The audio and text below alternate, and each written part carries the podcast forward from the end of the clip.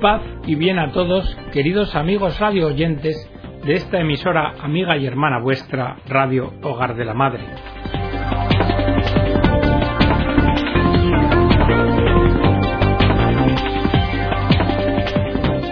Bienvenidos seáis a una nueva edición del programa El Galeón. En el programa de hoy me gustaría hablaros de Marisol. Marisol trabaja en el movimiento de laicos escalabrinianos en Nuevo Laredo, México, en un periódico de Tamaulipas. Marisol también ha trabajado en la Casa del Migrante de Nuevo Laredo. Es una mujer de fe y de gran compromiso con la justicia. Me gustaría también hablaros de Salvador Ruiz Enciso, conocido como el Padre Chavita. El Padre Chavita se dedica sencillamente a su ministerio se ha hecho popular por haber promovido la misa de la familia, durante la cual utiliza títeres que maneja con destreza para poder explicar el Evangelio a los niños en una forma que les resulte cercana y comprensible. Y también me gustaría hablaros de Marek Rybinski, un misionero salesiano, polaco, que trabaja en una escuela local salesiana de Manouba, Túnez. Y os preguntaréis, ¿por qué quiero hablaros de estas personas? Porque estas personas tienen algo en común. Os he hablado en presente porque viven y viven en nuestra memoria. Pero los tres han sido asesinados. Y han sido asesinados por falta de libertad religiosa. Marisol, María Elizabeth Macías Castro, fue secuestrada el 22 de septiembre de 2011 y tras dos días de búsqueda y silencio dramático, su cuerpo sin vida fue encontrado en una calle de la ciudad de Nuevo Laredo, horriblemente mutilado. Fue secuestrada por un grupo de traficantes de drogas.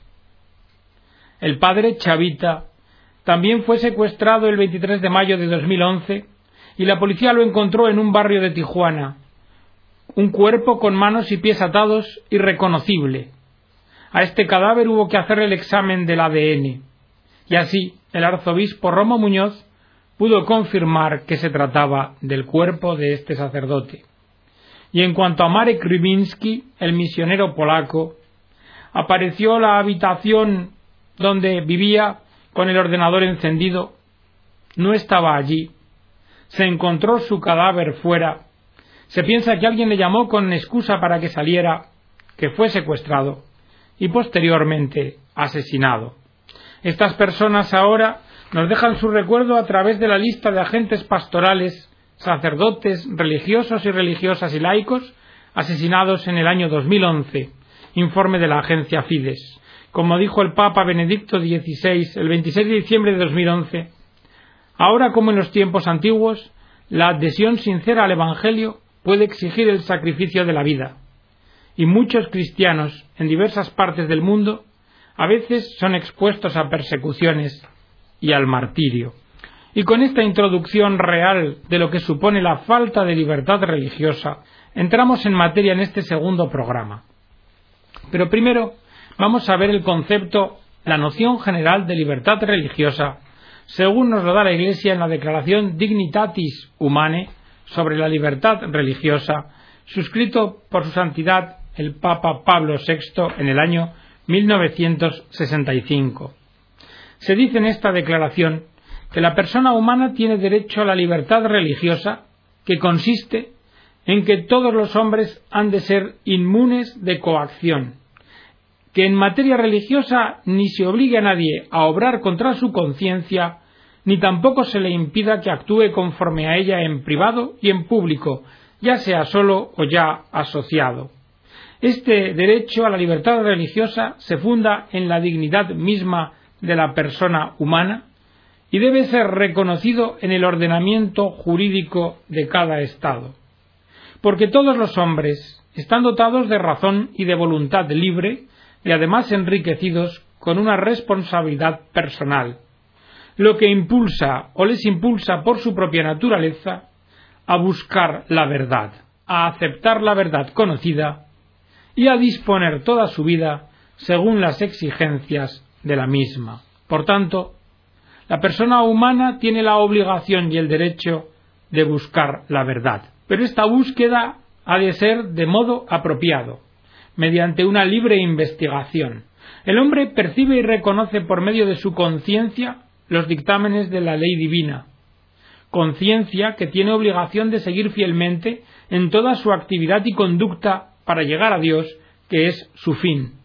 Por tanto, no se le puede forzar a obrar contra su conciencia, ni tampoco se le puede impedir que obre según la misma, y especial y principalmente en materia religiosa, porque el ejercicio de la religión, por su propia índole, consiste en actos internos, voluntarios y libres, de suerte que se hace injuria a la persona humana y al orden que Dios ha establecido, si quedando a salvo el justo orden público, se le niega a la persona el libre ejercicio de la religión en la sociedad. La libertad ha de serle reconocida también cuando el ser humano actúa en común, porque también forma parte de la naturaleza del hombre el ser una persona social. Por tanto, a las comunidades se les debe facilitar, reconocer y proteger la inmunidad para regirse por sus propias normas. Igualmente, no se les debe de impedir por medio legal ni por acción administrativa de la autoridad civil la elección, formación, nombramiento y traslado de sus propios ministros, la comunicación con las autoridades y comunidades religiosas que tengan su sede en otras partes del mundo, ni tampoco la erección de edificios religiosos y adquisición y uso de bienes convenientes. Igualmente se les debe de reconocer el derecho de enseñar y de profesar públicamente de palabra y por escrito su fe. También la familia tiene el derecho de ordenar libremente su vida religiosa doméstica bajo la dirección de los padres. Estos han de poder elegir la forma de educación religiosa que han de dar a sus hijos o que hayan de recibir, y la autoridad civil debe reconocer este derecho con verdadera libertad. Los derechos de los padres, por tanto, se violan si se obliga a los hijos a asistir a lecciones escolares que no correspondan con la creencia religiosa de los padres, o si se les impone un único sistema de educación del que se excluya la formación religiosa.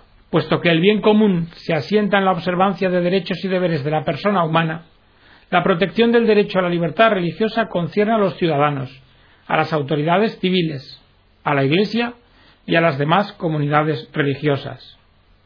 La protección y promoción de los derechos inviolables del hombre es, por tanto, un deber esencial de la autoridad civil y, por tanto, la autoridad pública no puede imponer a los ciudadanos, ni por la fuerza, ni por miedo, ni por otros recursos, la profesión o el abandono de cualquier religión, ni impedir que alguien ingrese en una comunidad religiosa o que la abandone. Y tanto más se obra contra la voluntad de Dios y los sagrados derechos de las personas y de las familias, cuando la fuerza se aplica de cualquier forma con el fin de eliminar o cohibir la religión, es, por lo dicho, que el Concilio Vaticano exhorta a todos, pero principalmente a aquellos que cuidan de la educación de otros, a que se esmeren en formar a los hombres de tal manera que, acatando el orden moral, obedezcan a la autoridad legítima y sean amantes de la genuina libertad. Hombres que juzguen las cosas con criterio propio a la luz de la verdad, que ordenen sus actividades con sentido de responsabilidad y que se esfuercen en secundar todo lo verdadero y lo justo. En estas sociedades opulentas y orgullosas de sí mismas de Occidente en las que nos encontramos, alguno podría pensar que como los casos que hemos expuesto al principio se han dado en otro tipo de países, en los nuestros los derechos básicos y fundamentales están reconocidos, y entre ellos el de la libertad religiosa. Sin embargo, esto no es así. La Conferencia Episcopal de Estados Unidos ha emitido un documento titulado La primera y más preciada de nuestras libertades, Declaración sobre Libertad Religiosa, en el cual se analiza detalladamente situaciones de amenazas a la libertad religiosa, amenazas que exigen una lucha activa para no perder lo que son conquistas sociales. Vamos a daros a conocer dicho documento en este programa y en los sucesivos. Somos católicos. somos norteamericanos. Estamos orgullosos de esto y agradecidos por el regalo de la fe que poseemos como discípulos cristianos. Y también estamos agradecidos por el regalo de la libertad que tenemos como norteamericanos. Ser católico y norteamericano debería significar no tener que elegir entre una u otra cosa. Nuestros compromisos son diferentes, pero no deben ser contradictorios, sino que deben complementarse. Las enseñanzas de nuestra fe católica nos obligan a trabajar junto a nuestros conciudadanos por el bien común de todos, los que vivimos en este país. Esta es la base de nuestra nación y nuestra Constitución, que garantiza a los ciudadanos de todas las creencias religiosas el derecho a contribuir a una vida en común. La libertad no es solamente para los norteamericanos, pero la consideramos como algo especial de nuestra herencia por la que se luchó a un alto precio y que nosotros ahora debemos proteger. Somos pues administradores de este regalo, no solo para nosotros, sino también para las demás naciones y pueblos que desean ser libres. Durante muchas generaciones los católicos de Norteamérica han cumplido admirablemente el deber de salvaguardar la libertad. James Gibbons arzobispo de Baltimore, defendió la herencia americana de la libertad religiosa, y hablando del progreso que había experimentado en nuestro país, se lo atribuyó a las libertades civiles que disfrutamos en nuestra ilustre república. Y en medio de esta maravillosa atmósfera de libertad, dijo, la Iglesia florece como una rosa. Y mucho antes del cardenal Gibbons, los católicos de Norteamérica ya habían sido defensores de la libertad religiosa. El Concilio Vaticano II utilizó la experiencia de los Estados Unidos como punto de referencia. Cuando nuestras libertades son amenazadas, debemos hablarlo abiertamente entre nosotros, y ese momento ha llegado, dice la conferencia. Como obispos católicos y como ciudadanos norteamericanos, hacemos un llamado urgente a nuestros hermanos católicos para que estén en guardia. En este momento en que la libertad religiosa está siendo atacada en nuestro país, al igual que en el extranjero. Una vez más, vemos la necesidad de un laicado católico comprometido, articulado y bien formado, dotado de un fuerte sentido crítico frente a la cultura dominante y de la valentía necesaria para contrarrestar un laicismo reductivo que quisiera deslegitimar la participación de la Iglesia en el debate público sobre cuestiones decisivas para el futuro de la sociedad estadounidense casos concretos en los que se ataca la libertad religiosa. Primero, el mandato del Departamento de Salud y Servicios Humanos sobre anticoncepción, esterilización y drogas abortivas. El mandato del Departamento ha recibido una amplia atención y se ha encontrado una vigorosa oposición. Porque de una forma sin precedentes en la historia de los Estados Unidos, el gobierno federal pretende obligar a las instituciones religiosas a facilitar y pagar por algo que es contrario a sus enseñanzas morales, pretendiendo definir qué instituciones religiosas son suficientemente religiosas como para cumplir con los méritos de ser protegidas. Estas peculiaridades de los servicios preventivos del mandato del Departamento hacen que ésta sea una ley injusta, el arzobispo William Lori de Baltimore testificó ante el Congreso diciendo Este no es un asunto de que si el gobierno deba prohibir la anticoncepción. No es siquiera un asunto de que si la anticoncepción deba ser apoyada por el gobierno. Se trata aquí y ahora de que si las personas e instituciones religiosas deben ser forzadas por el gobierno a proveer cobertura de anticonceptivos o esterilización, en el caso o aun cuando estas prácticas violen sus propias creencias religiosas. Segundo, las leyes estatales de inmigración. Recientemente, algunos estados han aprobado leyes que prohíben lo que el gobierno considera amparo a inmigrantes indocumentados y que la Iglesia considera como caridad cristiana y cuidado pastoral. Quizás el más notable de todos estos estados es Alabama. Se ha presentado una demanda contra esta ley por los obispos católicos en cooperación con los episcopales y metodistas. y en la demanda han dicho Es con tristeza que presentamos esta acción legal, pero con un profundo conocimiento de que como personas de fe no tenemos otra alternativa que defender el derecho al libre ejercicio de la religión que se nos ha dado como ciudadanos de Alabama. Porque la ley convierte en ilegal el ejercicio de nuestra religión cristiana, la cual, como ciudadanos de Alabama, tenemos el derecho a practicar. La ley prohíbe casi todo lo que podría ser ayuda a un inmigrante indocumentado. Esta nueva ley de Alabama hace ilegal que un sacerdote católico bautice, escuche la confesión, administre la unción de enfermos o predique la palabra de Dios a un inmigrante indocumentado. Tampoco se nos permite animarlos a que asistan a misa o a que los transportemos a la Eucaristía. Es ilegal dejar que asistan a reuniones de grupos de adultos que estudian las escrituras, o a clases de doctrina cristiana, o incluso de catecismo los domingos. Es ilegal que un clérigo aconseje a un inmigrante indocumentado en momentos de dificultad o para prepararse para el matrimonio. Y también es ilegal que vengan los inmigrantes indocumentados a reuniones de alcohólicos anónimos o que asistan a otras reuniones de grupos de rehabilitación en nuestras iglesias.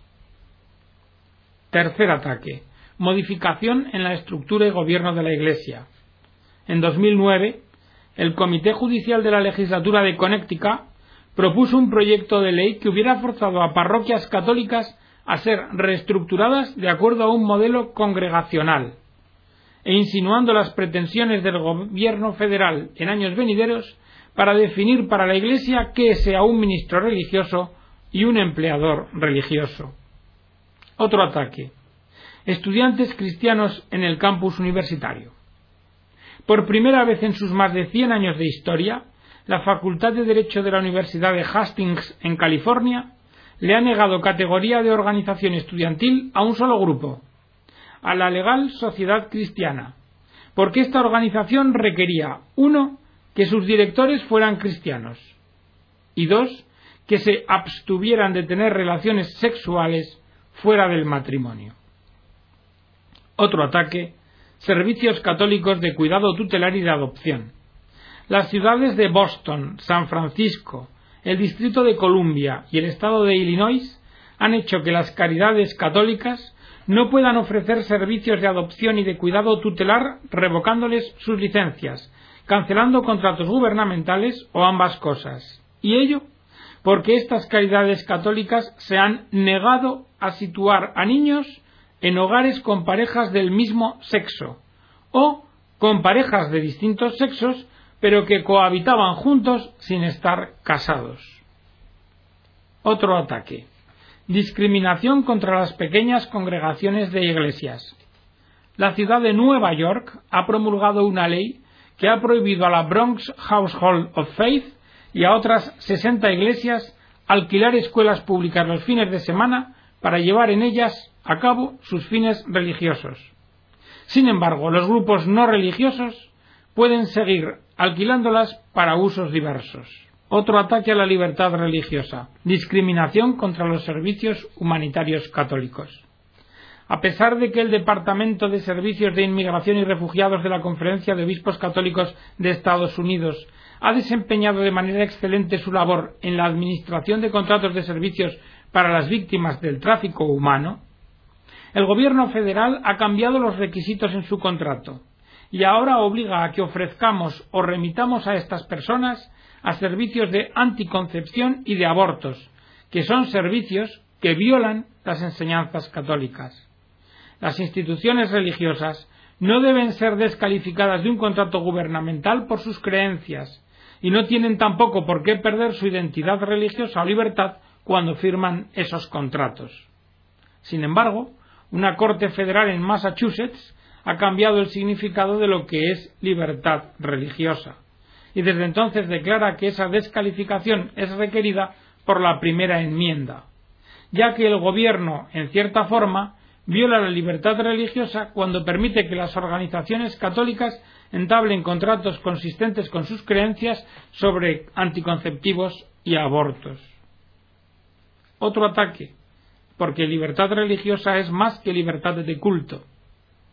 La libertad religiosa no consiste solamente en asistir a misa el domingo o rezar el rosario en el hogar.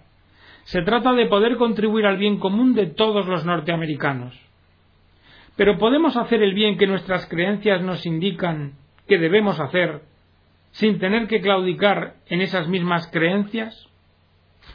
Si no se entiende lo que es la libertad religiosa, los norteamericanos serán perjudicados al faltarles contribuciones esenciales, como son la educación, cuidado de la salud, dar de comer a los hambrientos, libertades civiles y servicios sociales. Contribuciones que los norteamericanos creyentes realizan cada día, tanto aquí en nuestro país como en el extranjero. Y es que lo que está en juego en Norteamérica es si va a continuar teniendo una sociedad civil libre, creativa y fuerte, o si será el Estado el que determine quién puede contribuir al bien común y cómo. Los creyentes constituyen y son parte de la sociedad civil de Estados Unidos. Estos norteamericanos contribuyen a nuestra vida en comunidad y no han de necesitar permiso del gobierno para hacerlo.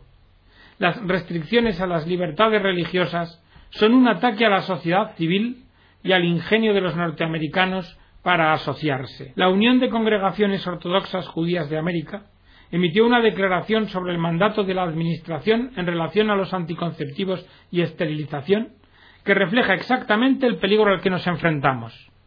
Ha dicho la Unión de Congregaciones Judías.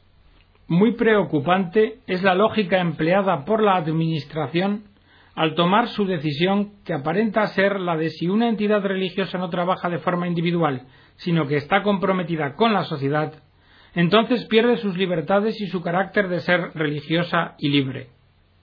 Muchas religiones creen firmemente que deben estar abiertas y comprometidas con la sociedad y con sus conciudadanos de otros credos. El mandato de la Administración hace que esta forma abierta de funcionar resulte o sea una violación legal. Y esto es profundamente decepcionante. Este no es un asunto católico. Este no es un asunto judío. Este no es un asunto ortodoxo, mormón o musulmán. Este, el que estamos hablando, es un asunto de todos los norteamericanos. Vamos a interrumpir aquí ahora la lectura de este precioso documento de la Conferencia Episcopal Estadounidense, la primera y más preciada de nuestras libertades, y abordaremos en el próximo programa la segunda parte, que se titula precisamente así, la más preciada de las libertades de Norteamérica. Para terminar el programa vamos a aludir a la identidad de género, porque se está tratando de imponer sobre los ciudadanos y sobre aquellos de fe cristiana y de otras la ideología de género. Sobre esta identidad de género ha reflexionado el arzobispo de La Plata, Monseñor Héctor Aguer. Y ha dicho como todos ustedes saben, el Congreso de la Nación ha votado una ley llamada de identidad de género, se refiere a la nación argentina, por la cual un varón que siendo varón se siente mujer puede vestirse de mujer, obtener un documento que lo acredite como tal, someterse a una operación de reasignación de sexo que además esté cubierta por las obras sociales, y lo mismo una mujer que se sienta varón. Es interesante que esta ley propone al principio de la misma una definición, dice Monseñor, de lo que se entiende por identidad de género. Dice la ley, se entiende por identidad de género a la vivencia interna e individual del género tal como cada persona la siente, la cual puede corresponder o no con el sexo asignado al momento del nacimiento, incluyendo la vivencia personal del cuerpo. Esto puede involucrar la modificación de la apariencia o la función corporal a través de medios farmacológicos, quirúrgicos o de otra índole, siempre que ello sea libremente escogido. También incluye otras expresiones de género como la vestimenta, el modo de hablar y los modales. Dice Monseñor que en realidad el sexo desaparece en esta definición y queda absorbido por el género no sólo como algo objetivo cultural, sino incluso entendido como aquello que la persona siente, como una vivencia íntima o un deseo. Parece que para los legisladores el hecho de que uno sea varón o mujer es la suerte que le tocó en una especie de lotería de la vida, y que es para algunos, a su vez, una mala suerte. Es decir, parece como si ya no hubiera naturaleza de la persona y de sus actos, y todo pudiera reinventarse. En el fondo, prosigue Monseñor, lo que pasa es que la libertad queda convertida en puro deseo. Ya no es algo propio de la voluntad racional ni ligado a la verdad y al bien, sino que es lo que yo deseo. Tengo derecho a sacarme el gusto, a cumplir mi deseo, porque soy libre. Eso es la libertad. En la problemática del género así planteada entra el problema de la felicidad. Y algunos comentaristas piensan que la felicidad es el placer, un viejo error el que reduce la felicidad al placer. Claro que si la libertad es darse el gusto, sacarse el deseo, entonces quiere decir que la felicidad es simplemente el placer y no la realización plena de la vida en todas sus dimensiones. ¿Qué razón tiene el Papa Benedicto XVI al decir que la problemática principal en la cultura contemporánea es la antropológica, la idea del hombre, la definición de hombre? Porque en el principio Dios creó al ser humano varón y mujer. Y esta distinción y su complementariedad están orientadas a la continuidad de la humanidad sobre la Tierra. En las leyes de identidad de género, el positivismo jurídico, lo que el legislador establece y manda, se lleva hasta el extremo. O sea, ¿es que basta que el legislador quiera que las cosas sean de un modo para que aun no siéndolo lo sean? No. Aunque a él se le ocurra, las cosas no son así. Que Dios os bendiga a todos, queridos amigos. Os esperamos en la próxima edición del programa El Galeón.